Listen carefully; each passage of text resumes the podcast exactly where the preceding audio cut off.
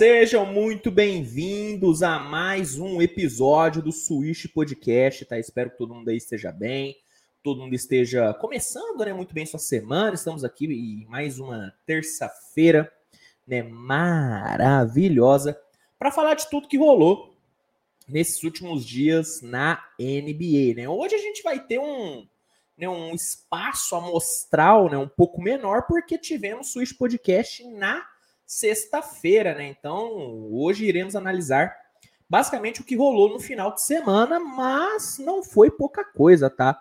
Temos muita coisa para falar, tá? Hoje a pauta tá sensacional. Vamos falar sobre Doncic, vamos falar sobre o Utah Jazz, vamos falar sobre Bucks, sobre Warriors. Cara, tem muita coisa pra gente falar então o episódio promete ser fantástico, tá bom? Antes de tudo, já quero pedir para a galera que está aqui comigo ao vivo no YouTube, ó, primeiramente, obrigado por essa audiência maravilhosa, mas eu preciso pedir um favor, sabe? Aquele momento, aquele momento chato, né? Onde eu tenho que pedir né, um favor para vocês, minha audiência maravilhosa. Mas é um favor rápido e fácil. O que eu quero pedir é que você que está vendo essa live, está aí com seu cafezinho na mão, tá aí com seu Cheetos, tá aí com seu lanchinho nessa terça-feira, peço que você deixe o seu like, tá? Deixa o seu like que ajuda muito. E caso você não seja inscrito, se inscreve no canal, que cara, é importantíssimo você se inscrever, porque primeiro você ajuda o projeto a continuar crescendo e segundo, você também fica por dentro de tudo que rola aqui no canal, né, cara? Produzimos aqui muito conteúdo, são no mínimo, no mínimo Quatro vídeos por dia é muita coisa. E para você não perder nada, é importante que você se inscreva. Então, fica aí o pedido para você deixar o like e se inscrever caso você esteja aqui comigo ao vivo no YouTube. Para você que está só ouvindo o episódio, muito obrigado pela sua audiência e peço que, caso você tenha o interesse de estreitar um pouco né, essa nossa relação, vá lá no YouTube, digita Swiss TVBR e se inscreva no nosso canal. Estamos aí com a meta ousada de alcançar 30 mil inscritos até o final do ano. Então, conto aí com a sua ajuda. Fechou? O último recadinho antes da gente começar o episódio, tá, galera? Perguntas e superchats enviados aqui na live serão respondidos no final do episódio, tá? Perguntas comuns sem ser, sem ser superchats, eu vou selecionar as melhores, vou responder no final, né? As mais interessantes. E superchats, todos, todos os superchats serão respondidos sem exceção alguma. Então, você que quer garantir que eu responda a sua pergunta, você pode mandar aí um superchat, o valor aí vai né, do, do seu bolso, né? 2, 5, 10 reais, seja lá o que for. Você manda seu superchat, que aí é, eu obrigatoriamente, de forma arbitrária, irei responder a sua pergunta. Fechou?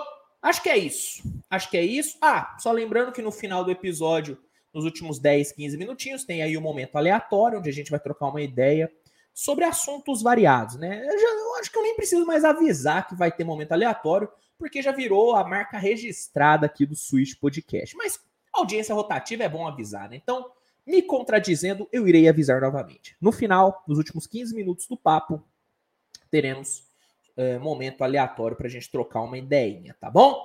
Galera, vamos aqui então começar. Deixa eu abrir aqui a, a pauta.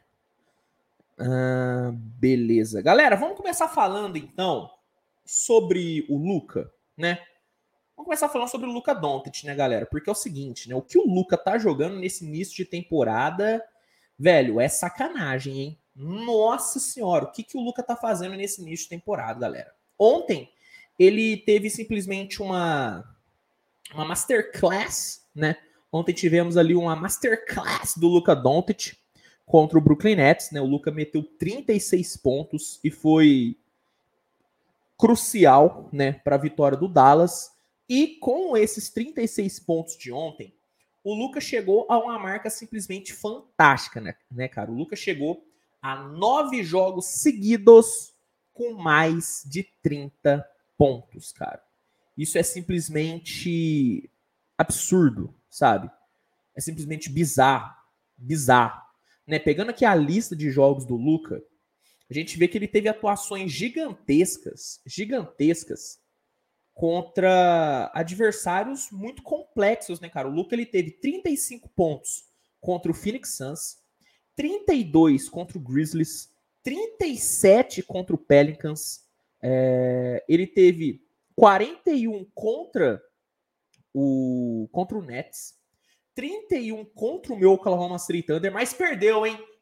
Sucumbiu ao poder do poderoso Thunder. Tô brincando, foi um grande jogo do Luca. 44 contra o Orlando Magic, 33 contra o Utah Jazz, 35 contra o Toronto e ontem 36 pontos contra o Brooklyn Nets. Cara, é... isso é algo assim, é algo bizarro, sabe? Poucas vezes, poucas vezes, para não dizer nenhuma vez, eu assisti um começo de temporada tão forte individualmente de um jogador, né? Eu comecei a acompanhar a NBA, cara, em 2008 foi onde assisti meu primeiro jogo, e a partir da temporada 11 e 12 foi onde eu acompanhei de forma mais ferrenha. Desde ali eu nunca vi um jogador iniciar a temporada tão bem individualmente como o Luca. E olha que eu já vi inícios de temporada é, absurdos, como por exemplo o início de temporada do Harden em 2018, né? Foi algo assim sensacional. O início de temporada do Curry em 2017 foi fantástico. O início do Durant também em 2017 foi incrível. Né? Eu já vi inícios muito bons, mas nenhum, nenhum tão bom quanto o do Luca. Porque o Luca ele tá juntando tudo no pacote. Atuações gigantescas contra grandes adversários e conseguindo liderar o Dallas a grandes vitórias, né? Cara, vamos puxar aí o primeiro jogo do Dallas contra o Nets nessa temporada, cara. Foi assim um jogo muito, muito absurdo, muito grande, né? O Curry estava jogando, lembra da época que o Curry jogava basquete? Bons tempos, né? Bons tempos da época que o Curry jogava basquete. O Curry estava jogando, jogou muita bola, o Duran jogou demais, o jogo foi para overtime, o jogo era na casa do Nets, a casa estava cheia, e mesmo assim o Luca foi, assim, imparável, né? Foi imparável durante todo o jogo uma performance fantástica, mais de 40 pontos. E eu acho que foi ali, cara, depois daquele jogo, que o Luca ele ele sabe, ele, ele carimbou o seu favoritismo como MVP, né? Antes da temporada começar, eu falei algumas vezes, não só aqui no canal, mas, por exemplo, no, lá no Yuri Fonseca, canal do Yuri Fonseca, meu parceiro, que escuta muito o Switch Podcast, hein? escuta muito o Switch Podcast, obrigado pela audiência. Eu falei lá no canal dele que o grande favorito para ser MVP nessa temporada, na minha opinião, seria o Luca. E tá se confirmando, cara. Tá se, confir tá se confirmando mais cedo do que eu esperava. Eu esperava que o Luca fosse despontar na corrida de MVP lá por janeiro, sabe? Lá por janeiro eu achei que o Luca ia despontar porque eu achei que o Dallas ia, ia precisar de um tempo um pouquinho maior para ter boas performances. Eu acreditava no início mais forte, por exemplo, do Curry, né, e né, juntamente com o Golden State. Eu esperava um início um pouquinho mais forte também do, do próprio Joel Embiid. Só que não aconteceu. Não aconteceu esse início forte do Curry, do Embiid, do Curry até que, até que tá acontecendo, só que coletivamente não.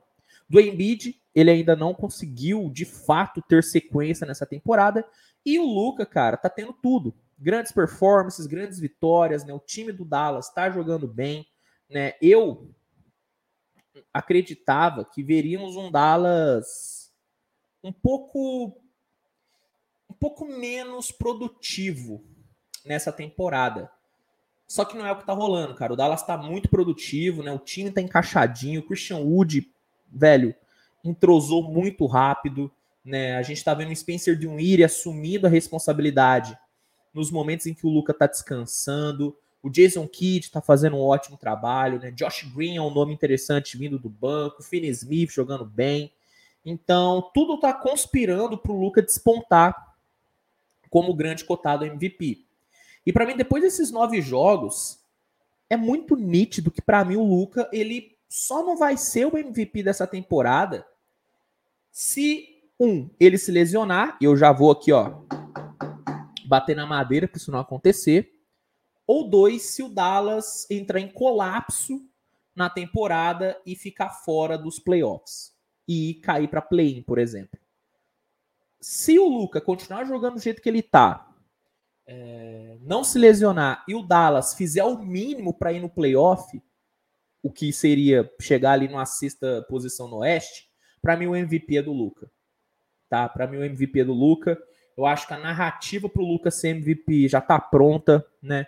Um moleque jovem, um moleque que veio de um veio dominante do basquete europeu, um moleque que conquistou o seu espaço desde que chegou na liga, angariou diversos fãs.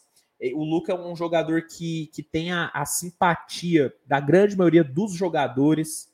Né? O próprio LeBron James já falou uma vez em entrevista que quando a Nike ofereceu para o LeBron a possibilidade de montar o seu time de jogadores patrocinados dentro da Nike, ele falou que o primeiro nome que ele queria trazer era o Luca. Para você ver como que o Luca é bem conceituado dentro né, do, do ambiente dos próprios jogadores. Então acho que tá tudo conspirando a favor do Luca. Ele é o meu favorito MVP. É, todo mundo sabe, quem acompanha aqui meu canal há mais tempo sabe como eu, eu sou fã desse moleque desde que ele chegou na liga. Tanto é que eu, eu fui um dos caras que, que não se surpreendeu tanto com o desempenho do Luca, né? Porque é, meio que eu já sabia que o Luca ia, ia explodir na NBA, porque ele dominou o basquete europeu, ele dominou o Eurobasket, que é a segunda liga mais forte é, de basquete do planeta, e ele dominou tendo apenas 17 anos. Então, meio que eu já sabia que o Luke ia dar muito certo. Obviamente que eu não sabia que ele, que ele iria dar tão certo, tão rápido. Mas, cara, é, é impressionante assim, o que o Luca tá fazendo. E para mim, ele é o grande favorito MVP. Tá? Para mim, ele é o grande, grande, grande mesmo favorito MVP. E esse início de temporada tá servindo para comprovar isso, cara. Tá, tá, tá servindo para comprovar isso. Então, Luca, para mim, depois de ontem, depois de embalar nove jogos seguidos com mais de 30 pontos, para mim o Luca ele, ele entrou de vez assim no hall dos favoritos MVP. Hoje, para mim, ele tá sozinho nessa sala de favoritaços MVP. Numa sala ao lado, tá Yannis, tá Curry, tá Donovan Mitchell, tá Trae Young, esses caras estão em outra sala. O Luca, para mim, hoje, ele tá isolado nessa sala de favoritaços ao MVP. Hoje, para mim, ele é disparado o maior cotado a ser MVP da NBA. Como eu disse, só, só se alguma coisa muito atípica, muito atípica, é, sabe, acontecer caso tudo ocorra do jeito que está ocorrendo, o Dallas jogando ali bem, né, o, o, e o Lucas se mantendo saudável, para mim o Lucas será o MVP assim, sem, sabe, sem, sem, sem, sem muita dificuldade, tá? Sendo sincero, porque já se tornou natural para o Luca fazer coisas geniais. Eu postei um texto hoje no meu Instagram e eu também fiz um vídeo aqui no canal sobre como que nós temos agora, estamos tendo, né, a mania de banalizar a genialidade. E o Luca, para mim, ele é o grande exemplo disso, sabe? Ele ilustra muito bem isso, porque o Luca ele é tão absurdo, ele é tão incrível que nós é, assistimos com normalidade ele fazer coisas absurdas e nós achamos normal porque é o Luca.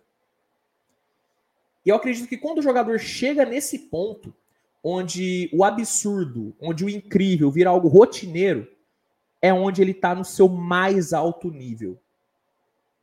E o Luca, para mim, chegou nesse ponto. E chegou muito cedo. O Luca tem 23 anos, cara. Ele tem a minha idade. Ele tem a minha idade, cara. E tá simplesmente dominando, dominando o, o basquete mundial de uma forma, sabe, poucas vezes vistas na história do, do esporte. Então, para fechar, Luca é o grande favorito MVP e hoje ele só não ganha o MVP se algo muito atípico acontecer. A menos que esse atípico ocorra, Luca deve ganhar o MVP é, no final da temporada. E se não ganhar, vai ser um absurdo. Já vou dizer aqui, tá? Se não ganhar, vai ser um absurdo. Fechou? Bom, deixa eu ver o que a galera tá falando aqui. Tô, já tô separando algumas perguntas, tá, galera? Só para avisar. Ó, a Z7 mandando aqui. Imagina se o Luca fosse atlético. Mas aí, né, cara? É o que o Yannis Antetokounmpo falou naquele vídeo que viralizou. Já sou alto, já sou forte, já tenho uma ótima família, tenho uma, uma filha linda, né? Eu consigo passar por cima de qualquer marcador. É, eu só não posso arremessar de três pontos, porque Deus não me deixou arremessar de três pontos para mim, para me manter humilde. É a mesma coisa que o Luca. O Luca já faz tudo. Se o Luca fosse atlético, aí seria sacanagem. Aí ele não não seria mais humilde. Então, acho que tiraram aí o, o atleticismo do Luca para ele se manter humilde, para ele se manter se manter pé no chão, né? Deixa eu ver o que a galera tá falando. É... O AZ7 perguntando se eu senti que o KD ficou incomodado com o Luca fazendo mágica. Cara, acho que o KD ele ficou incomodado com o Neto jogando mal pra cacete. Eu acho que foi isso que fez ele ficar incomodado, sendo sincero.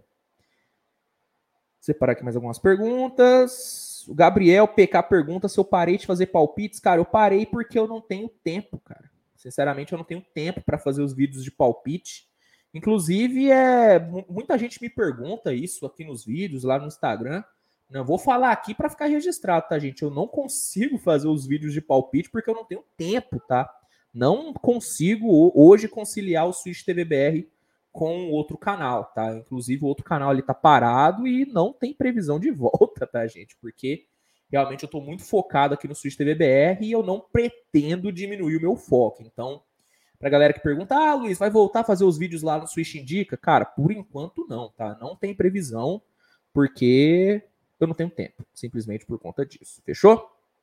Bom, galera, vamos lá, vamos passar para o próximo tema. Vamos passar para o próximo tema, que é ele, o imparável, o imparável Utah Jazz.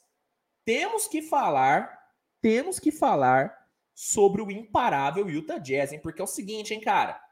Utah tá com a campanha de nove vitórias e três derrotas apenas.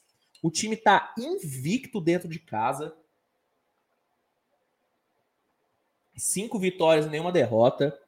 E ontem simplesmente atropelou, atropelou o Lakers, meteu 139 pontos, 139 pontos contra o Lakers vem de uma sequência de três vitórias seguidas jogando em Los Angeles, porque venceu o Lakers, depois venceu o Clippers e venceu ontem o Lakers de novo.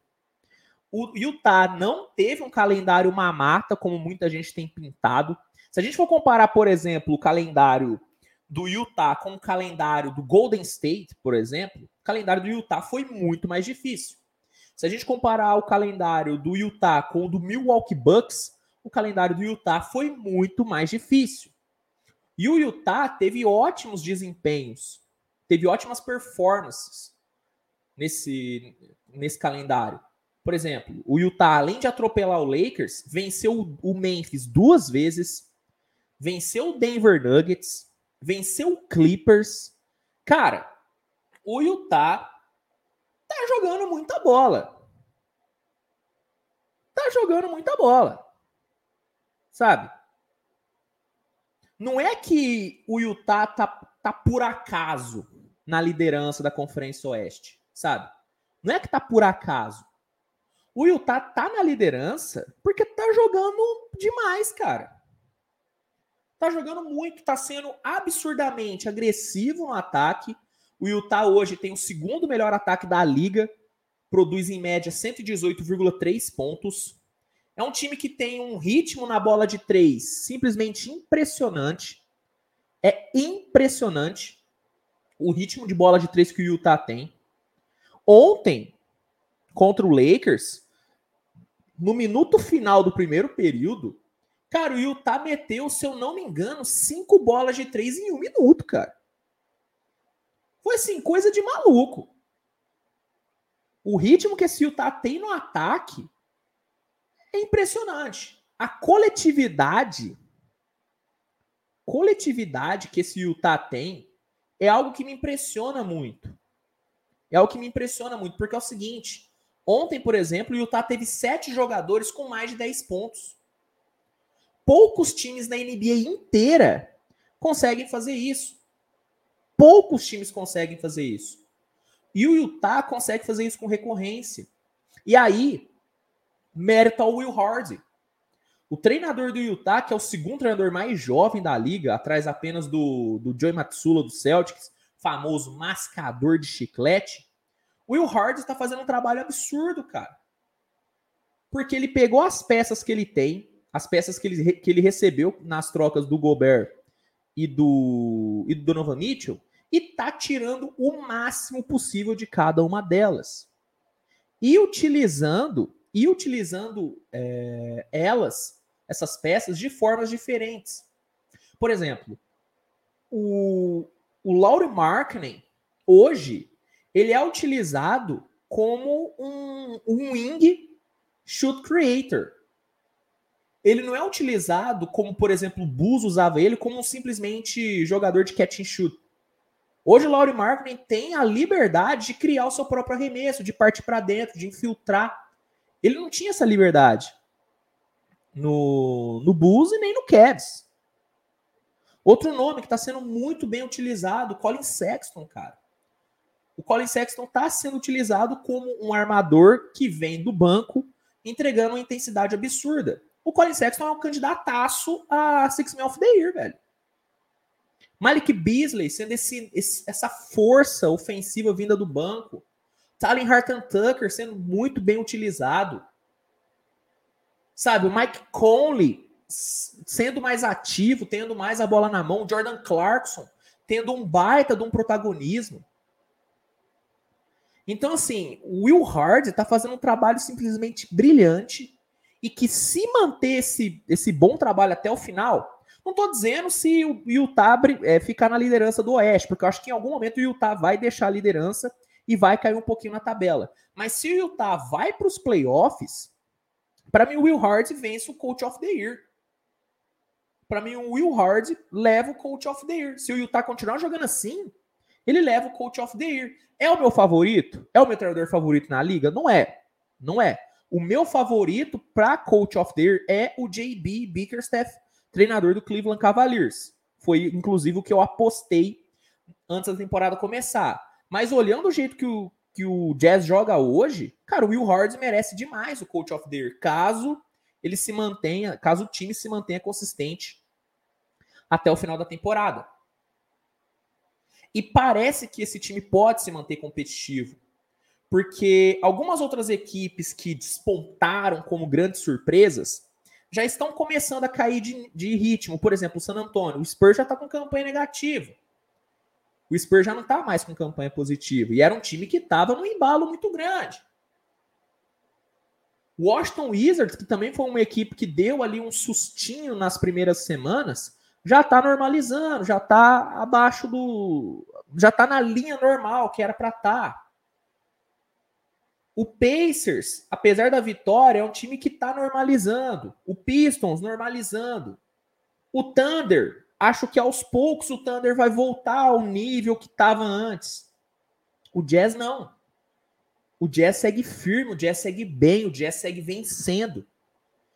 Então, assim, cara, esse recorde de 9-3 do, do Utah não é um 9-3 enganoso. É um 9-3 merecido, é um 9-3 muito bom e é um 9-3 que merece respeito.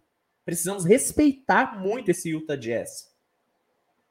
É, essa ideia de que ah, o Utah esqueceu que tinha que tancar, cara, eu já não tenho mais essa ideia. Eu já não vou falar mais isso.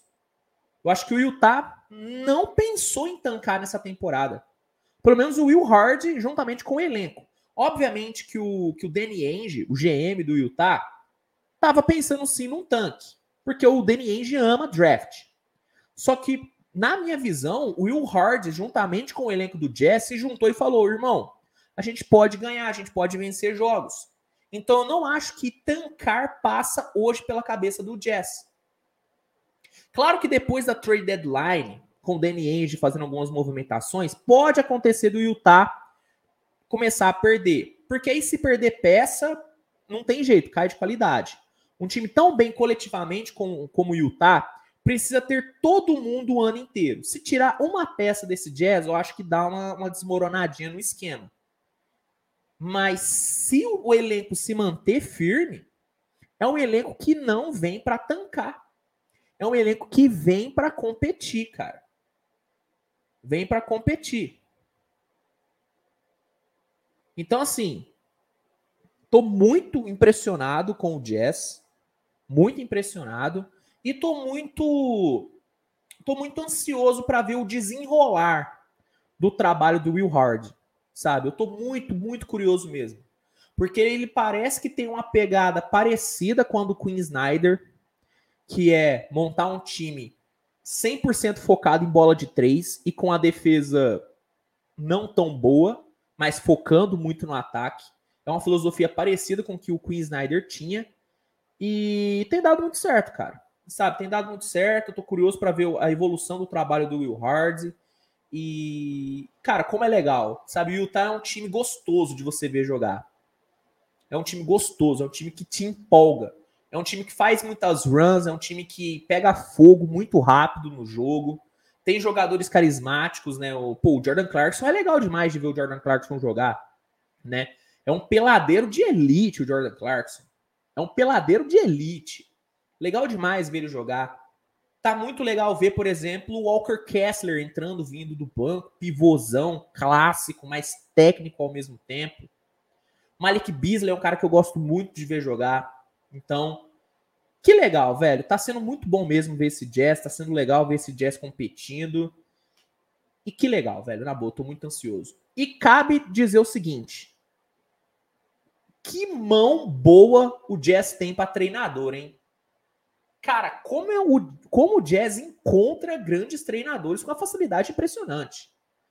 É impressionante como o Jazz encontra bons treinadores. Como, por exemplo, o Celtics também. O Celtics também tem esse talento de encontrar grandes treinadores do nada. É, e eu sei que tem muita gente criticando aí o Joey Matsula, o mascador de chiclete. Só que o Matsula é um bom treinador, cara. Precisa ter um pouquinho de paciência mais com o Matsula. Mas o Will Hard é, é, é sacanagem, hein? Will Hard vem para ser uma das grandes revelações como treinador nessa dos últimos anos, sabe? É um treinador muito bom, né? O Jazz já tinha encontrado com o Snyder, velho, muito legal, sabe? Muito legal mesmo ver é, ver o, o, ver como que o Will Hard tá trabalhando com esse time, sabe? Tá, tá bem divertido, tá bem legal mesmo. Vamos ver o que a galera tá falando. Vamos ver aqui. Ó, a galera perguntando se tem alguma explicação esse jazz. Cara, bom trabalho do treinador. Bom trabalho do treinador. Essa é a explicação. Diogo Rodrigues, Luiz, quem do Jazz para possível All-Star nessa temporada? Cara, eu não acho que ninguém vai pro, pro All-Star, tá? Eu acho que o Jazz não tem nenhum jogador que tenha um apelo muito grande para ser All-Star, não. Não, não acho. Talvez um, um Jordan Clarkson, que tem muitos fãs. Mas tirando ele, eu acho que ninguém. Eu acho que ninguém. Nicole, o Leonard tá jogando, não escuto falar dele. Se você estiver falando do Kawhi Leonard, o Kawhi tá machucado, tá? tá? O Kawhi não se recuperou ainda da sua lesão. Ele tá com uma restrição muito grande de minutos e não tem previsão para voltar a jogar, tá? Então o Kawhi tá fora por enquanto, tá? O Kawhi tá fora por enquanto. Vamos ver aqui, galera tá falando. O Utah ofuscando as partidas muito boas do nosso menino Westbrook. Realmente, cara, o Utah ofuscou dois belos jogos. Dois belos jogos do Westbrook. Cara, ontem foi mais um jogo bom do Westbrook, tá? Mais um jogo bom do Westbrook. Bom, deixa eu separar aqui algumas perguntinhas pro final. Ó, é, Hernani Show mandou aqui um super chat. Fica tranquilo, Hernani. Eu vou ler seu super chat no final do episódio, tá bom? Já separei aqui. Vamos passar aqui para o próximo tema, então?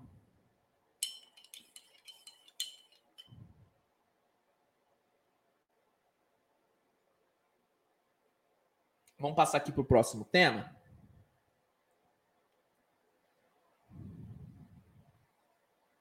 Deixa eu ver o que a galera tá falando. Rapidinho, só responder essa pergunta aqui do Lucas. Se perguntando se o, se o Kawhi tá com a lesão novamente ou ainda era aquela lesão antiga da qual tá se recuperando. É a lesão antiga, tá? É a lesão antiga. Ele ainda não se recuperou totalmente da lesão antiga, tá bom, Lucas? Só para avisar, porque às vezes fica meio. A informação fica meio vaga. Mas o Kawhi tá lesionado, só que é a mesma lesão de antes, tá? Ele ainda não se recuperou totalmente. Ele voltou a jogar, sentiu, e aí o Clippers está restringindo bastante os minutos do Kawhi, tá bom? Vamos aqui pro próximo tema, galera. Próximo tema é. Ah! Vamos falar sobre o Golden State, né? Vamos falar sobre o Golden State porque desencantou, né? Desencantou o Golden State Warriors, né, velho? Depois de cinco derrotas seguidas, o Golden State venceu o Sacramento Kings 116 a 113 num jogo nervoso, num jogo polêmico com uma arbitragem bem questionável e um jogo onde o Stephen Curry simplesmente, sabe, teve uma das melhores performances individuais da sua carreira, né? Ontem o Curry meteu 47 pontos, 8 rebotes, 8 assistências e na força do ódio, na força do ódio, o Curry conseguiu liderar o Golden State para essa vitória importantíssima, cara. Sabe, é, eu tenho a impressão de que se o Warriors perdesse ontem para o Kings, com o Curry jogando do jeito que jogou, a chance desse vestiário do Warriors entrar numa crise grande era muito grande. É, seria é uma chance enorme disso acontecer. Porque assim, Ontem foi um jogo muito nervoso, né? O Warriors estava muito muito bravo, muito revoltado com a arbitragem e em alguns momentos com razão, tá? A arbitragem realmente ontem foi bem, foi bem ruim. Não foi uma boa arbitragem, deixou de marcar muitas faltas tanto para o Warriors como para o Kings. Só que o Warriors, por precisar do resultado, por precisar mais da vitória, por estar muito pressionado, né, o Warriors acabou ficando um pouquinho mais nervoso do que o Kings. E aí o clima estava muito tenso, né? O Curry tomou uma técnica por reclamação e ali foi onde o Curry ficou muito, muito puto. Tanto é que na sequência ele deu um esporro no Moses Murray que normalmente ele não daria, sabe? Um esporro por ele estar tá correndo em uma posição errada, sabe? Um esporro bobo. Só que para mim evidenciou muito como que o Curry estava muito puto. Por isso que eu tenho a impressão de que se o Curry joga o que jogou e o Warriors perde, vestiário do Warriors ia ter um problema grande. Mas não aconteceu. Né? O Curry conseguiu decidir o jogo.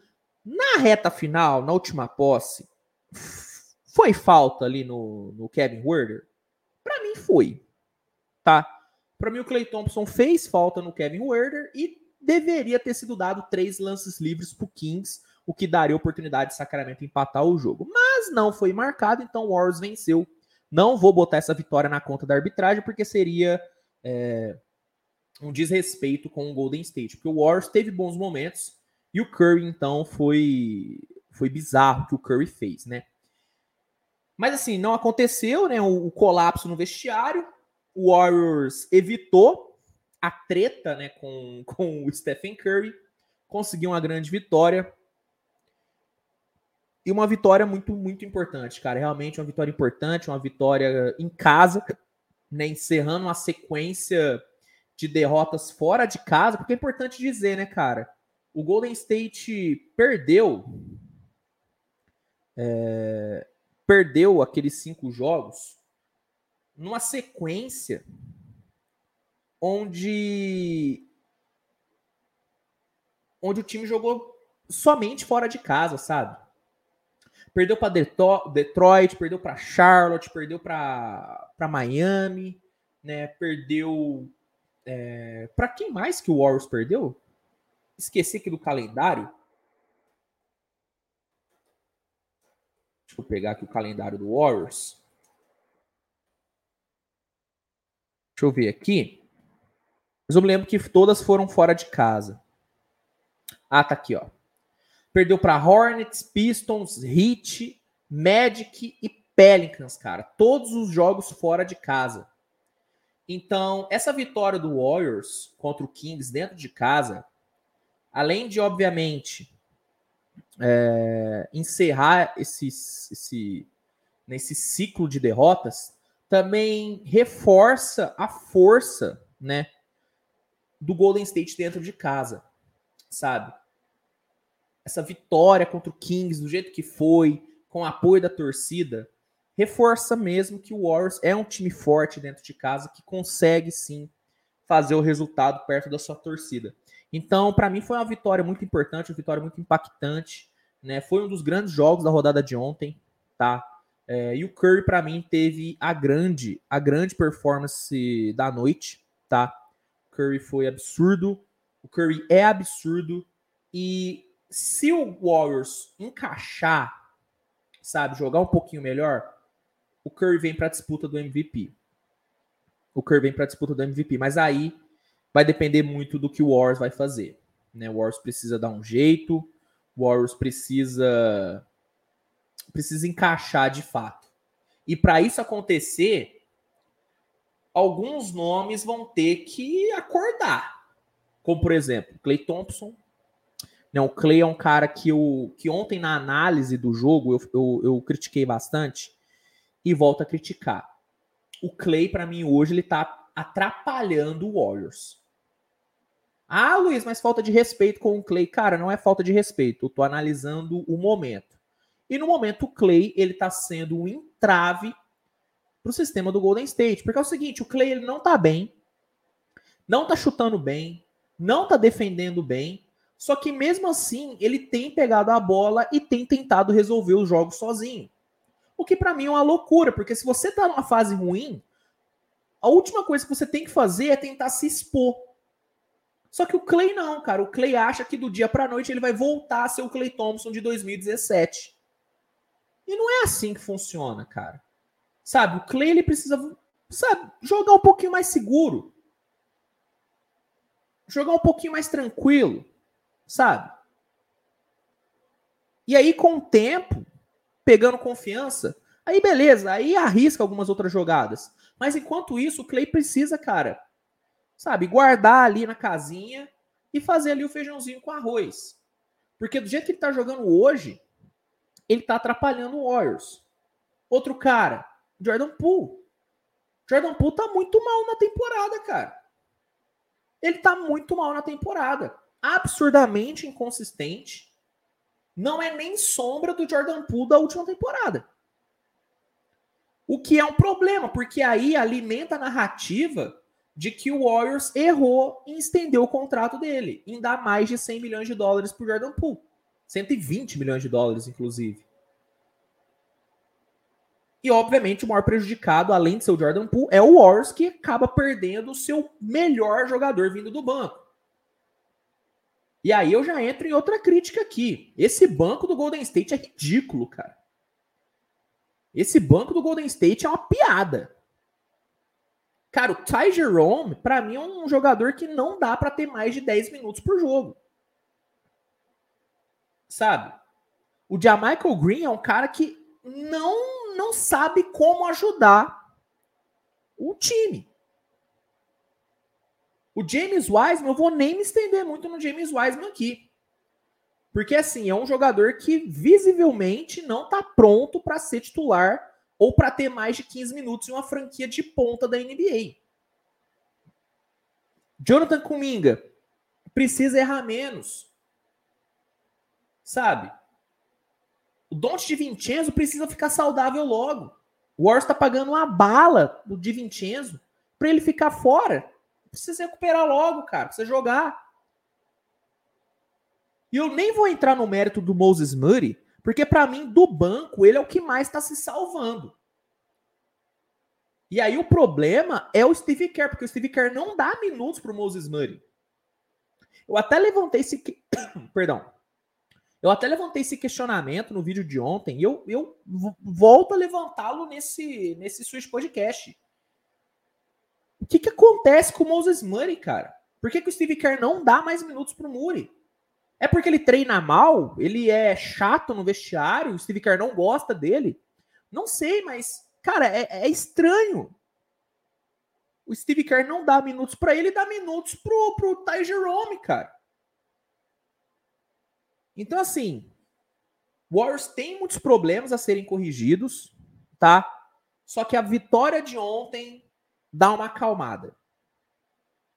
A vitória de ontem dá uma, uma tranquilizada, uma tranquilizada na situação do Warriors. Vamos ver como que o time vai render agora.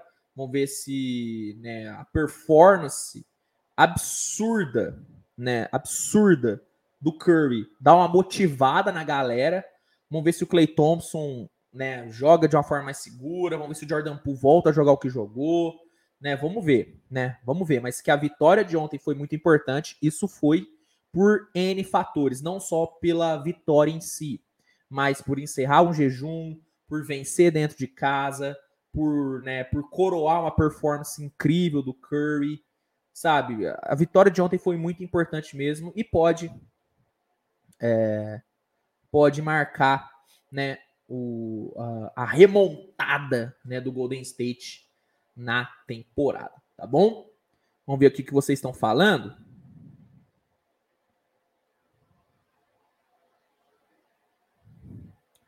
Warriors desencantou ou jogaram na mão do Kerr novamente, igual tu vinha dizendo nos seus últimos vídeos? Cara, desencantou, mas por conta do Curry, tá? Desencantou, mas por conta do Curry. Jogou na mão do Curry, o time tentou não atrapalhar ele e deu bom, e deu vitória. Mas, obviamente, que quem venceu o jogo ontem foi o Curry. O Curry botou o jogo nas costas, né? É... Separando aqui algumas perguntas.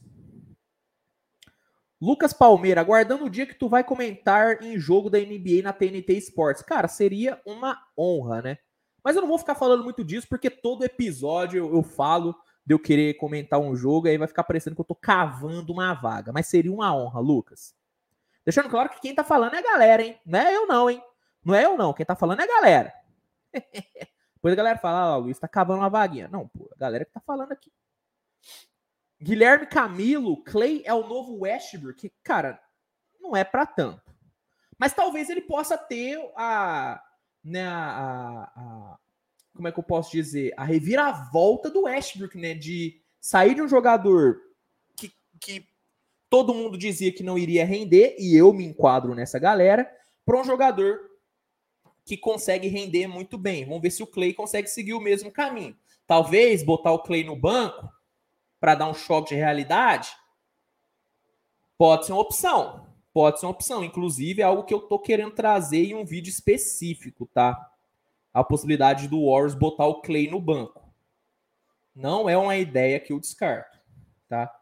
Não é nem de longe uma ideia que eu descarto. Só para deixar bem claro. Vamos aqui então, galera, passar aqui para o último tema. Que aí eu passo para as perguntas e aí a gente finaliza com um momento aleatório. Vocês estão achando do episódio, galera? Manda aqui no chat. Manda aqui no chat, antes de eu passar para o último tempo. Vocês estão achando do episódio? Estão curtindo? Cara, tem muita coisa legal para falar, hein?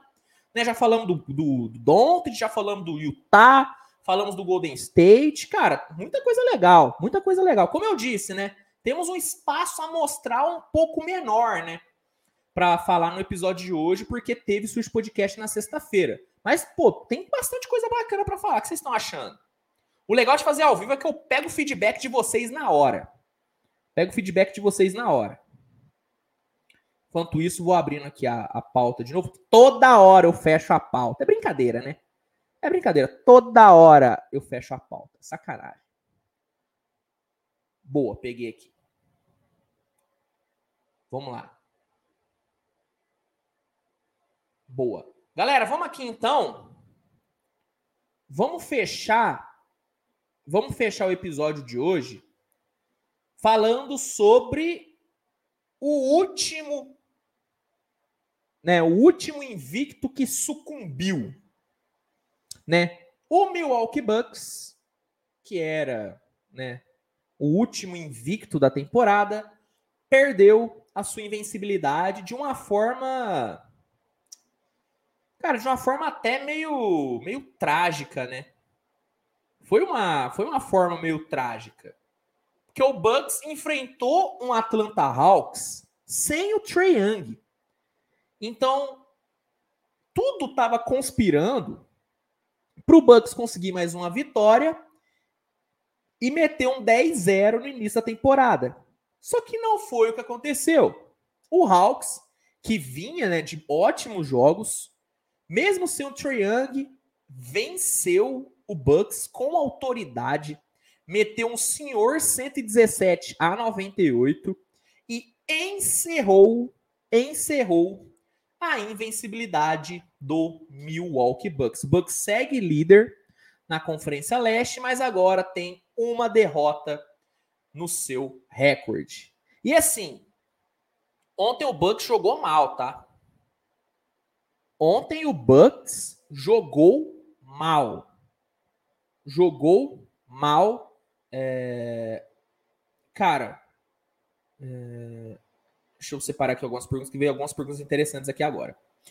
Bucks jogou mal, cuidou muito mal da bola, né? Foram 19 turnovers né, do Milwaukee Bucks ontem.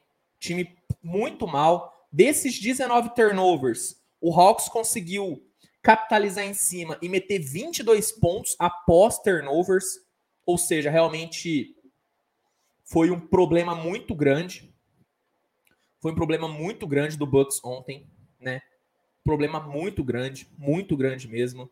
O Yannis teve um bom jogo, só que, cara, né, parou por ele, né? O Drew Holiday não jogou bem, o banco não jogou bem, entendeu? Então, assim, foi uma forma. Foi uma forma trágica, assim, velho, pro Bucks perder a sua, a sua invencibilidade. Foi uma forma trágica. Uma forma trágica. Né?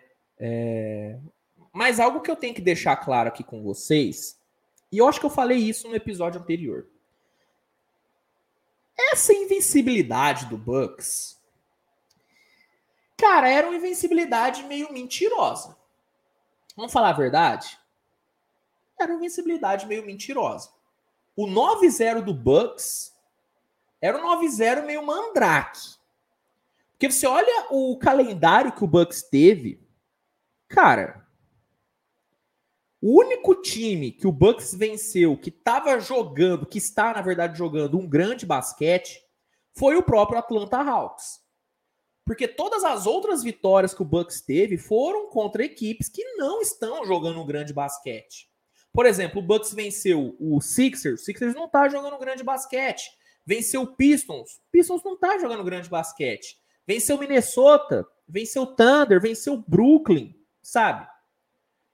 Obviamente que eu não quero aqui dizer que o Bucks é um time horrível e que só conseguiu 9-0 por conta do calendário. Mas, mas o calendário ajudou muito o Milwaukee. Sabe? O jogo do, do Bucks não é um jogo para um time com 9-0 de campanha o Bucks não joga bem o suficiente para ter um 9-0. O Bucks tem um ataque muito, muito limitado. Defensivamente eu não questiono o Bucks não, tá? Eu acho que a defesa do Bucks é uma defesa muito forte. Ontem falhou muito, mas normalmente é uma defesa muito forte. Só que o ataque do Bucks não é um ataque de um time com 9-0 de campanha. Cara, se você tiver com tempo aí, Dá uma olhada no condensado do jogo entre Milwaukee Bucks e Philadelphia 76ers. Cara, foi um jogo que, assim, me deu sono. Fazendo aqui, confessando aqui algo para vocês, eu dormi no terceiro período daquele jogo. Eu dormi no terceiro período daquele jogo. Assim, o ataque do Bucks é um ataque modorrento no nível máximo.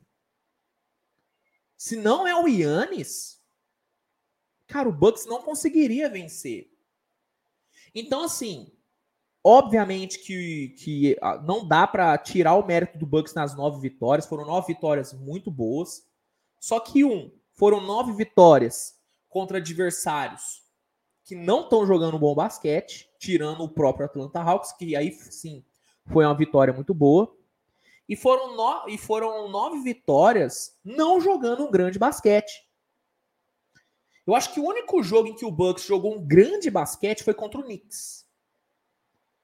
Que aí eu acho que o Bucks teve um grande basquete, mas tirando o Knicks, cara, o Bucks não jogou bem. Jogou assim. Jogou, cara, feijão com arroz. Jogou o suficiente para vencer. Então, assim, ontem o Hawks é, tirou a invencibilidade do Bucks e meio que tirou o véu sobre, essa, sobre a invencibilidade do Bucks, que para mim era uma invencibilidade com os dias mais do que contados, porque quando o Bucks fosse enfrentar uma equipe mais forte, o Bucks iria perder. E foi o caso de ontem, né? Pegou um ataque muito bom do Hawks, pegou um Dejante Murray muito bem e pegou um AJ Griffin chutando bem demais. Inclusive, AJ Griffin, cantei a bola desse moleque, hein? Esse moleque é muito bom. Esse moleque é muito bom. Olho no AJ Griffin. Então, assim, não temos mais invictos, tá? Acabou a invencibilidade mentirosa do Milwaukee Bucks. E agora, vamos ver como que o Bucks vai lidar com o decorrer do calendário. Inclusive, deixa eu até puxar aqui o calendário do Bucks, que eu que eu tô curioso para saber quem que o Bucks vai enfrentar agora não sendo mais um time invicto. Vamos ver. Deixa eu ver aqui o calendário do Bucks. Ó, o Bucks agora vai ter um agora sim a gente vai testar esse Bucks, né? Ó, o Bucks tem dois jogos relativamente fáceis na sequência, pega o Thunder e pega o Spurs, só que depois, ó, pega o Hawks de novo, e agora o Hawks deve ter o Trae Young, Pega Cleveland, que para mim é um dos melhores times desse início de temporada. Pega Filadélfia. Nossa, esse aqui vai ser um jogo chato de se ver, hein? Sexta-feira, dia 18 do 11 às 21h30. Fica a recomendação, não assista Bucks e Sixers, porque deve ser um jogo absurdamente chato, tá? Deve ser um jogo absurdamente chato. Não, não assistam. Depois pega Blazers, ótimo teste. Pega Bulls, que é um ótimo teste. Pega o Cavs de novo e pega o, o, o Mavs. Depois dos dois próximos jogos, contra Thunder e Spurs, a gente vai ter um real teste da força do Milwaukee Bucks. Acho que o Bucks é um time que vai brigar pelo título, tá? Acho que é um time que vai brigar pelo título. Só que agora que a gente vai testar o Bucks. Tá bom? Contra Detroit, Knicks, Brooklyn jogando mal pra caramba, contra Filadélfia. Beleza, o Bucks jogou bem, jogou assim, jogou razoável e conseguiu vencer. Quero ver agora. Quero ver agora pegando pegando Cavs, pegando Bulls, pegando Dallas. Agora que eu quero ver esse Milwaukee Bucks, tá bom? Deixa eu ver o que a galera tá falando aqui do Bucks, que aí eu já quero encerrar falando, é, encerrar né, a pauta e partir para as perguntas de vocês. Deixa eu ver o que a galera tá falando. Alguma previsão de quando o Chris Middleton volta a jogar pelo Bucks? Cara, ainda não temos previsão, mas ele deve voltar ainda nesse ano, tá? Ainda nesse ano ele deve voltar. Deixa eu ver o que a galera tá falando. O Mike Garcia falando que me ama. Que isso, Mike? Eu que amo você, cara. Eu amo todo mundo. Meu coração é, é enorme. É enorme. Meu coração é gigantesco, cabe todos vocês. Deixa eu ver aqui. A galera tá falando. Ó, o Thiago Silva falando, melhor ver o meu Pacers. Cara, realmente é bem mais divertido ver o Pacers do que ver o Bucks, hein? Mas vamos ver, talvez contra adversários mais fortes, o Bucks cresça de produção. Vamos ver, cara. Como eu disse, depois das duas próximas rodadas que o Bucks, que o Bucks pega Thunder Spurs, a gente vai poder ver a real força aí do Milwaukee? Então vamos aguardar. Bom, galera, vamos aqui então passar para as perguntas de vocês. Fechamos aqui a pauta. Vamos aqui então passar para as suas perguntas. Ó, primeira pergunta aqui é do Diogo Miguel e ele mandou o seguinte: Luiz, na sua opinião, quem tem mais potencial de ser mais dominante, Bol ou James Wiseman? E na sua opinião, Bol também tem potencial para ser melhor que o Chet Holmgren? Cara, dos três aqui, o que tem o maior potencial é o Chet Holmgren, sem dúvida nenhuma, tá? Bol é um cara que eu gosto muito, eu defendo muito Bol Bol. Só que o Chet, em questão de potencial, tem mais potencial do que, do que tanto o Bol e do que o James Wiseman. Porque eu, sinceramente, eu, sinceramente, não sou muito fã do James Wiseman. E eu acho que a galera que acompanha o canal aqui há mais tempo sabe muito bem disso. Não gosto do Wiseman. Então aqui para mim é disparado o Chet. Disparado o Chet. E a primeira pergunta sobre Bol Bol ou Wiseman, acho que o Bol tem um potencial maior, tá bom? Valeu pela pergunta, Diogo. Vinícius Somenzato mandou o seguinte: caso o AD entre no mercado, que time poderia atrás dessa troca e desses times, que jogadores poderiam entrar na negociação por AD, né? Cara, pensando numa numa possibilidade aí do Anthony Davis de fato entrando no mercado, o que segundo o Bill Simmons é algo que deve acontecer, eu vejo o Bulls como um grande cotado a conseguir o AD, porque o Bulls tem peças, o Bulls tem, por exemplo, o Patrick Williams, que é o cara que pode ser envolvido, tem escolhas de draft, acho que o Bulls é um candidato forte. Eu acho que o Clippers é um time que a gente tem que ficar de olho. Acho que é um time que a gente tem que ficar de olho caso o AD fique no mercado. É... Celtics é sempre uma opção. É sempre uma opção Celtics. O Knicks, talvez, mas o Knicks eu acho difícil. O Knicks eu acho difícil. Hoje eu diria que o, o, o time que a gente tem que ficar de olho, caso o AD entre no mercado, é o Bulls. Tá? Acho que é o Bulls, porque tem ali Patrick Williams, tem Aildo Sumo, é, tem o Alex Caruso, tem Vucevic, tem escolha de draft. Então, hoje eu diria que o Bulls é um time para a gente ficar de olho caso o AD entre no mercado, tá bom? Valeu pela pergunta, Vinícius. Thiago Costa, se não fosse a campanha negativa, Curry estaria no top 3 para MVP? Sem dúvida nenhuma, tá? Eu até falei no meu, na minha corrida para MVP, que inclusive todo dia primeiro de cada mês sai a atualização, que se o Warriors tivesse com campanha positiva, é, o, o Curry estaria no meu top 3, tá? Então, se o Warriors não tivesse campanha negativa, o, o Curry com certeza estaria no meu top 3 para MVP. Mas assim, sem dúvida nenhuma tá bom?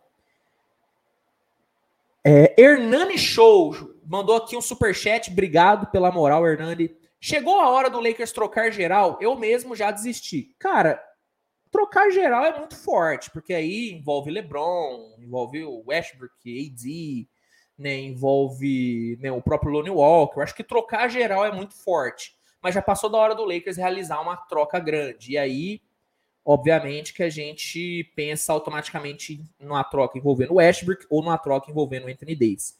Acho que o Lakers já perdeu o time para trocar o LeBron. Acho que o LeBron não, não é trocado. Acho que o LeBron ele, ele vai sair do Lakers quando a sua player option chegar, e aí eu acho que ele não vai topar a sua player option.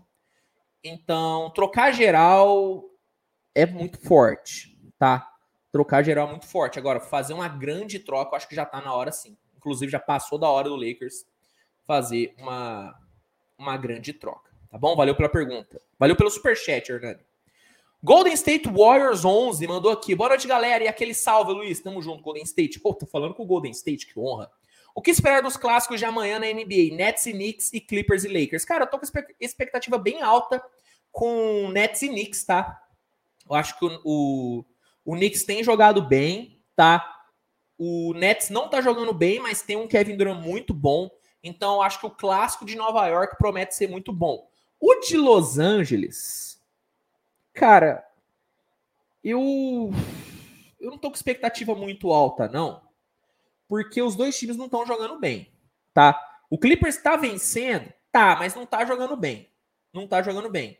Então, se for para você escolher entre um dos clássicos de amanhã, As, as, recomendo que você assista Knicks e, Nets, tá? Fica aí uma recomendação minha. Eu vou provavelmente cobrir os dois aqui no canal, então eu vou assistir os dois. Mas é porque é meu trabalho, então mesmo se o jogo não for tão bom, pelo meu trabalho eu tenho que assistir. Agora, você, um fã casual que só quer curtir um joguinho, se for para escolher entre um dos dois clássicos, Nets e Knicks parece ser um pouquinho mais um pouquinho mais atraente tá bom? Tô mais ansioso com Nets e Knicks, tá bom? Valeu pela pergunta, Golden State. Thiago Van Damme mandou aqui um super chat, valeu pela moral. Mandou o seguinte: existe esperança para o Hit, tal, talvez trazer o, o Mark, deve ser o Mark, né?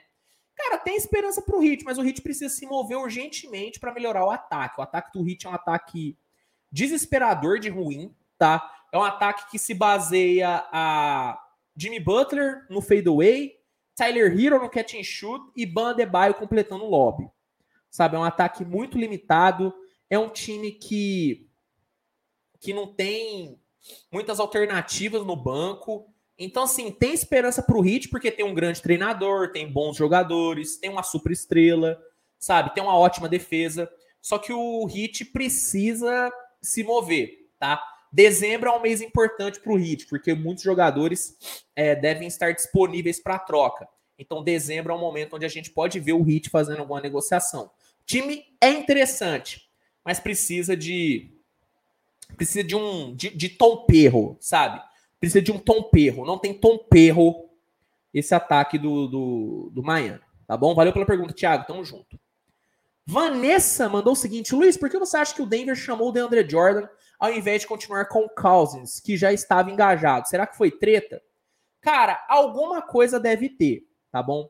Alguma coisa deve ter, porque não faz sentido em 2022, como diria Toguro, em 2022 ano da tecnologia, não faz sentido, em 2022, ano da tecnologia, alguma equipe dar um contrato para o DeAndre Jordan, sabe? Não faz sentido.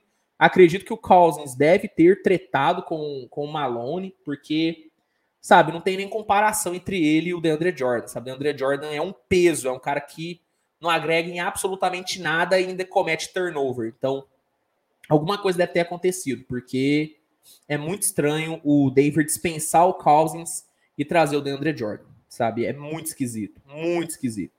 Muito, muito esquisito mesmo. Tem. É, assim, é, é, muito estranho. O Rank mandou aqui, ó. Quais suas expectativas com o Celtics? Acha que o time é melhor do que o da temporada passada? Cara. Não é melhor. Mas é um time mais divertido de se assistir. Que é o seguinte: o Celtics da temporada passada era um time mais equilibrado. O dessa temporada é um time muito mais ofensivo. O Matsula é claramente um treinador muito mais agudo do que o Udoka.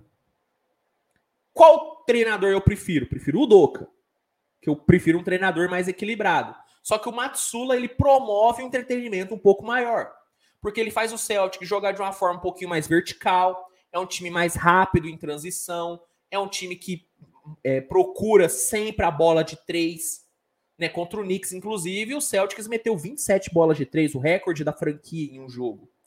Então, eu não acho que o Celtics é melhor do que o da última temporada. O Celtics da temporada passada era mais seguro. Só que o Celtics dessa temporada é um Celtics, na minha opinião, mais divertido de se assistir. E sobre as expectativas, Celtics para mim ainda é um time para brigar pela final da NBA. O Celtics para mim ainda é favorito no leste, na minha opinião. Ainda é um dos, um dos bichos papões né, da, da NBA. Então a expectativa em cima do Celtics é alta, tá? É alta. Mas sobre a pergunta de que se é ou não um time melhor que a temporada passada, para mim não, não é um time melhor do que o da temporada passada, tá bom? Valeu pela pergunta, Rank. E para fechar as perguntas aqui sobre basquete, para a gente passar para momento aleatório, Pergunta aqui do Abreu. O Abreu mandou o seguinte: caso o Doc saia, qual treinador você acha que poderia levar os Sixers a ser campeão? Não aguento mais esse careca. É, cara, muita gente não aguenta mais o Doc Rivers, né? Eu mesmo já, sabe, já abandonei, já abandonei o barco do já abandonei o barco do Doc Rivers, tá? Eu defendi muito já o Doc Rivers, mas hoje em dia não tem como mais defender. Cara, temos ótimos treinadores no mercado, tá? O melhor deles, com certeza, é o Queen Snyder. Inclusive, é um cara que, se eu fosse GM de qualquer franquia, seria a minha primeira opção para treinador, sabe? Primeira, a primeira opção para treinador seria o Queen Snyder. É um cara que eu acho que poderia dar uma dinâmica muito legal para esse ataque do, do Sixers. Mas temos algumas outras opções. Por exemplo, Frank Vogel. Ah, o Frank Vogel tá queimado no mercado. Tá queimado. Só que é um treinador que consegue montar grandes defesas. Acho que poderia encaixar aí com o estilo do Philadelphia. É... Temos aí Mike D'Antoni, mas é um cara que eu não vejo combinando com o estilo do Sixers.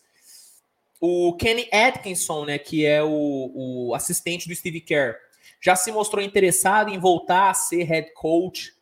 Então, assim, temos, temos boas opções. Eu acredito que se o Doc sair, se por alguma razão o, o Daryl Morey, GM do Sixers, botar a mão na consciência e, e finalmente demitir o Doc Rivers, eu acho que o Queen Snyder seria a melhor opção no mercado. Queen Snyder, para mim, é a melhor opção para qualquer cargo vago de treinador. Qualquer cargo vago, Queen Snyder seria uma, uma ótima opção. Eu adoro o trabalho do Queen Snyder, inclusive. Tá bom? Bom, galera, é isso, né? Fechamos aqui as perguntas sobre basquete, tá? Deixa eu só ver se tem mais alguma aqui, que aí eu, eu já mato agora. Ó, o John mandou o seguinte: opa, boa noite, Luiz. Dentre os dois favoritos MVP da temporada regular, Yannis e Doncic, quem você acha que pode entrar nesse pódio? Pera aí. Uh... Tá. Se eu entendi bem sua pergunta, você quer saber entre Doncic e Yannis, quem que eu é, daria o prêmio de MVP? O Doncic. Eu falei já no começo do episódio, o Doncic para mim é o jogador mais pronto para ser o MVP e se tudo correr normal, ele vai ser o MVP, na minha opinião. Tá bom? Valeu, John, pela pergunta. Rapidinho aqui, gente, pra gente passar pro momento aleatório. Tio Goten. Luiz, na sua opinião, existe alguma possibilidade do Bulls, Pelicans ou Cavs chegarem à final, mantendo o nível de jogo atual?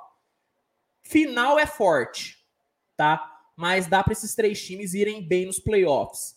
Principalmente o Cleveland. O Cleveland é um time que eu tenho expectativa bem alta nos playoffs, tá bom? Mas final de NBA aí eu acho que é um pouquinho demais, tá bom? Deixa eu ver se eu acho mais alguma aqui. Para a gente encerrar. Estou uh, vendo a galera já mandando perguntas aqui para o momento aleatório. Deixa eu pegar a última pergunta aqui. É, o Jackson Nicolau. O Clippers parece que tá poupando o hard o Kawhi. Cara, nem é poupar, tá? É que o Kawhi não tá pronto para jogar muitos minutos ainda. Nem é questão de poupar mesmo. É questão de que ele não tá pronto para jogar tantos minutos. Fechou? Que tal? Show de bola. Tá vendo aí um barulho na minha janela, rapaz? Achei que estava sendo assaltado. Já pensou? Mas não é não. Só um insecto que bateu ali na janela. Galera, vamos aqui começar então um momento aleatório. É, vamos aqui fazer um momento aleatório. Fazer aqui uns 10 minutinhos de momento aleatório. Para quem não sabe, esse é o momento onde eu respondo todas as perguntas não relacionadas a basquete, tá? Então você que tem alguma pergunta aí sobre a vida, sobre algum outro esporte, Mande agora, mande agora, que aí é, eu irei responder para vocês, tá? Ó, a galera já tá fervorosa aqui nas perguntas. Vamos aqui então, iniciado o momento aleatório. Ó, João Henrique mandou o seguinte: com jogos todos os dias, tem tempo de fazer outras coisas? O que é, o que agrada de fazer no tempo livre? Cara, sinceramente, eu não tenho tempo de fazer muita coisa, não realmente com jogos todos os dias, ainda mais agora com o fim do horário de verão americano, cara, eu não tô tendo tempo de fazer muita coisa não. Quando eu tenho um tempinho livre, eu gosto, eu gosto de ler, né? Inclusive eu tô lendo Sherlock Holmes agora. Tá até aqui. Deixa eu pegar aqui. Pegar aqui o livrão do, do, do Sherlock. Aqui, ó. Nos momentos livres eu tô lendo, tô lendo aqui o Sherlock Holmes, tá até aqui marcada a página. Eu tô lendo. E quando eu tenho uma horinha, uma horinha e meia assim vaga, eu costumo jogar um videogamezinho, tá? É, mas infelizmente eu não tô tendo tanto tempo livre, não. Infelizmente não, cara, porque tô trabalhando com o que eu gosto, então não vou reclamar, não. Mas nos poucos tempos livres que eu tenho, eu gosto de ler e jogar um videogamezinho quando, quando o tempo me permite. Braillelock. Luiz, você sabe tocar algum instrumento? Se não tem vontade de aprender algum, cara, eu arranho o violão, tá? Eu arranho o violão, só que eu preciso trocar as cordas do meu violão, inclusive, porque tá bem, estão bem gastas. Mas eu tinha muita vontade de aprender a tocar contrabaixo, cara. Gosto muito de contrabaixo. Gosto muito mesmo. Mas eu, eu arranho no violão. Eu arranho no violão. Bem pouco, tá? Toco ali um Legião Urbana, sabe, um, um Raul Seixas, Num, num, num luau eu me viro. Num luau eu me viro. Não sou também o Santana do violão, mas eu, eu dou uma arranhadinha. Eu dou uma arranhadinha. Guilherme Camilo Luiz, pizza ou hambúrguer? Cara, difícil, hein? É que eu sou muito fã do hambúrguer, cara. Mas uma pizza não tem erro. Eu acho que é mais, é mais difícil você errar numa pizza do que no hambúrguer. Então, eu vou de pizza. Vou de pizza. Entre pizza e hambúrguer, eu vou de pizza. Michel Artemio, água ou coca? Cara, pior que eu nem sou muito fã de coca, velho. Eu sou, eu, eu sou do time Guaraná. Eu gosto muito de Guaraná, cara. Então, entre água ou coca, eu vou de Guaraná. Eu vou na terceira opção. Vou na opção secreta. Vou na opção secreta. É... Matheus Martins, o que acha da escalação do Daniel Alves? Cara, eu vi muita gente aí descendo a lenha aí no Tite por ter escolhido o Daniel Alves. Cara, sério que vocês ficaram surpresos com o Daniel Alves? Cara, ele, ele era um nome que eu já tinha certeza que seria convocado. Eu, inclusive, fiquei mais revoltado, não, mas eu, eu fiquei um pouquinho mais é, chateado com a do com o Gabriel Martinelli, porque eu achei que o Gabigol iria. Mas o Daniel Alves, cara, acho que tranquilão, ele muito provavelmente nem vai jogar. Ele vai estar lá muito mais pela experiência e por ele ser muito bom de grupo. Então, assim, eu acho que a galera supervalorizou demais, sabe, a, a convocação do Daniel. Acho que era um cara que todo mundo já sabia é, que ele seria convocado e, sabe, eu acho que a galera tá supervalorizando demais aí a, a convocação do a convocação do, do Daniel. Acho que todo mundo já sabia, cara. A galera só tá só tá achando, tá? Só tá achando aí um bote expiatório para reclamar. Essa é a grande verdade. O Abreu, indica um canal sobre NFL, tô a fim de começar a assistir. Cara, o que eu assisto é o Anthony Curti, tá? Eu gosto muito da didática do Anthony Curti, ele explica muito bem as jogadas, ele explica muito bem os movimentos. Inclusive é um canal que eu me inspiro bastante. Então, recomendo o Anthony Curti, cara. Mas tem outros canais, por exemplo, o Golim. Né? O Golim é um canal que está há muito tempo aí produzindo conteúdo, inclusive já assisti muito o Golim. Mas tem alguns outros também. Tem o, o, o Toque Passa. O Toque Passa também. O toque, é Toque Passa mesmo, cara? Eu tô com medo de, de errar o nome do, do canal do, do, do, parceiro e. Toque Passa, é isso mesmo. Ó. Toque Passa. Aqui no YouTube também tem o um podcast. Vale a pena também, é bem legal. É bem legal. Inclusive, eu acho que ele é inscrito aqui no meu canal, hein? O Toque Passa, hein? Se eu não me engano, ele é inscrito aqui no meu canal. Se você estiver vendo esse episódio, Tô indicando, hein? Toque passa é muito bom. Mas eu acho que são esses, cara. O Golinho, o Anthony Curti e o Toque Passa. Acho que são os três, assim, que, que eu mais indicaria. Com certeza estou cometendo alguma injustiça, esquecendo algum, mas eu vou indicar esses três aí, tá? É, vamos lá. DGL, você mora com seus pais? Não, moro sozinho, meu parceiro. Moro sozinho. Como eu digo, eu estou aqui no meu bunker. Eu me tranquei no meu bunker aqui. Hernani Show, qual o time no 2K? Cara, eu comecei uma carreira recentemente no Detroit Pistons, tá? E tá legal pra caramba. Tá legal pra caramba. Detroit é um time interessante para quem curte aí um 2K, para quem curte aí um modo GM, para reconstruir um, alguma equipe. Cara, recomendo o Detroit, tá? Bem legal. Tem tem jovens muito bons, bom treinador, sabe? Tem muito, tem um bom cap space, tem boas escolhas de draft, cara, recomendo o Detroit Pistons. É um bom time aí para quem curte um 2Kzinho começar a jogar. Fernanda Barreto, Luiz, você é sensacional, muito sucesso sempre. Tamo junto, Fernanda. Obrigado demais pelo apoio. Você que é sensacional. Tamo junto demais.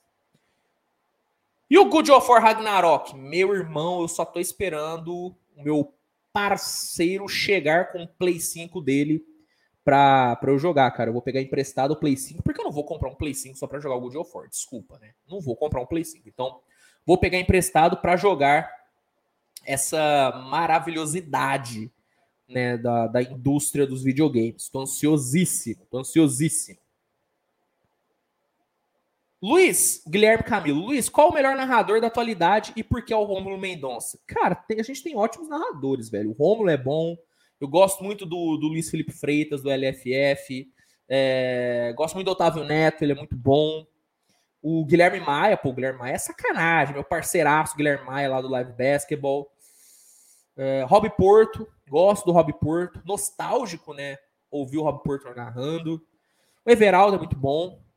Cara, a gente tem ótimos narradores, cara. O melhor, assim. Cara, não sei. É difícil falar assim, o melhor narrador. Não sei, cara. É... Ai. Cara, o Romulo é muito bom. Eu, particularmente, eu gosto muito do Luiz Felipe Freitas. Tá? Eu gosto muito do LFF. Então, vou aqui ficar com o LFF. Tá? Vou escolher o LFF. Mas todos são muito bons, cara. Todos são muito bons.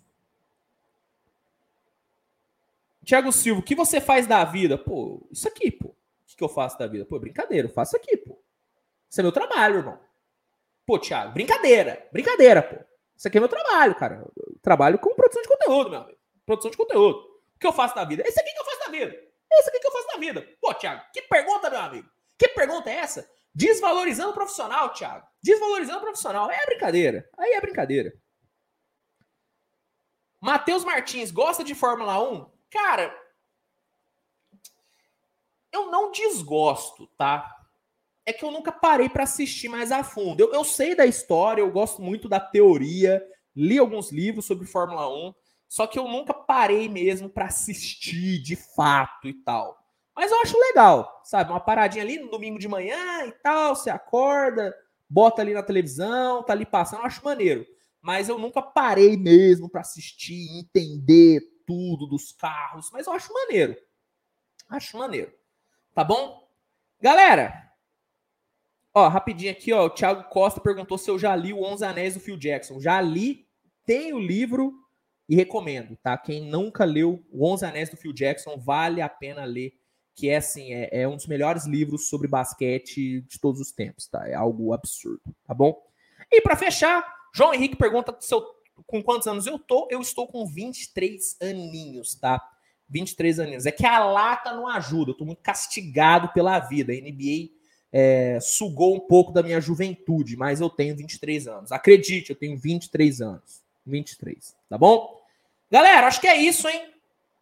Acho que é isso. Vamos aqui encerrar o episódio de hoje. Cara, eu gostei muito, tá? Gostei muito. Tava com saudade de fazer o Switch Podcast na terça-feira. Semana passada eu tive um imprevisto, né? Com a minha distribuidora de internet, mas né, agora tá, tá, tá bem resolvido. Então voltamos aqui a, a terça-feira. Vamos, vamos continuar sempre na terça-feira, tá? Semana passada foi algo muito atípico, então toda terça-feira teremos mais um episódio do Switch Podcast. Quero agradecer, tá bom, a todo mundo por essa audiência maravilhosa. O episódio foi muito legal, as perguntas foram muito boas, né? Vocês são sensacionais, né? Vocês são sensacionais. Galera do YouTube, que tá aqui comigo na live, deixa o like se você não deixou ainda, se inscreve, compartilha a live, pega o link, joga nos seus grupinhos, joga aí nos seus, sei lá, manda aí no Telegram, no Instagram, manda pra galera pra, pra divulgar o projeto, que ajuda muito, ajuda muito mesmo, tá bom? Galera que tá só ouvindo o episódio, vai no YouTube, se inscreve no Switch TVB, porque temos conteúdo todos os dias sobre NBA, trazendo muita notícia, informação, análise, então vale a pena acompanhar a galera que só ouve os episódios. E é isso, gente. Né? Hoje não temos, nessa terça-feira, né, não temos rodada da NBA, então vou conseguir dar uma relaxadinha nessa noite. Então, terminando o episódio, vou abrir um vinhozinho, aquele vinhozinho e neneca, neneca. Então, vamos aproveitar essa terça-feira para dar uma descansada, porque amanhã rotina à volta, muito jogo e sem horário de verão nos Estados Unidos. Ou seja, três horas da manhã vai ser pouco pra gente, galera. Pessoal, obrigado. A gente se vê semana que vem, tá bom? Com mais um episódio, tá? Quero agradecer novamente todo mundo aqui, ó. O Breno mandou um super chat aqui agora, só para dizer como ele está triste com o Lakers. Realmente o Lakers está complicado, mas tá melhorando, tá melhorando. E é isso, galera. Obrigado mesmo. Tamo junto. Semana que vem a gente se vê com mais um episódio. E é isso. Tchau, tchau. Eu, eu nunca sei como eu encerro o Switch Podcast? É sempre uma confusão. Vou encerrar. Tamo junto. Tchau, tchau. É que eu não quero me despedir de vocês. Sabe? Esse é o momento onde a gente mais fica próximo na semana. Mas infelizmente vou ter que dar tchau. Infelizmente vou ter que dar tchau. Tamo junto, galera. Tchau, tchau.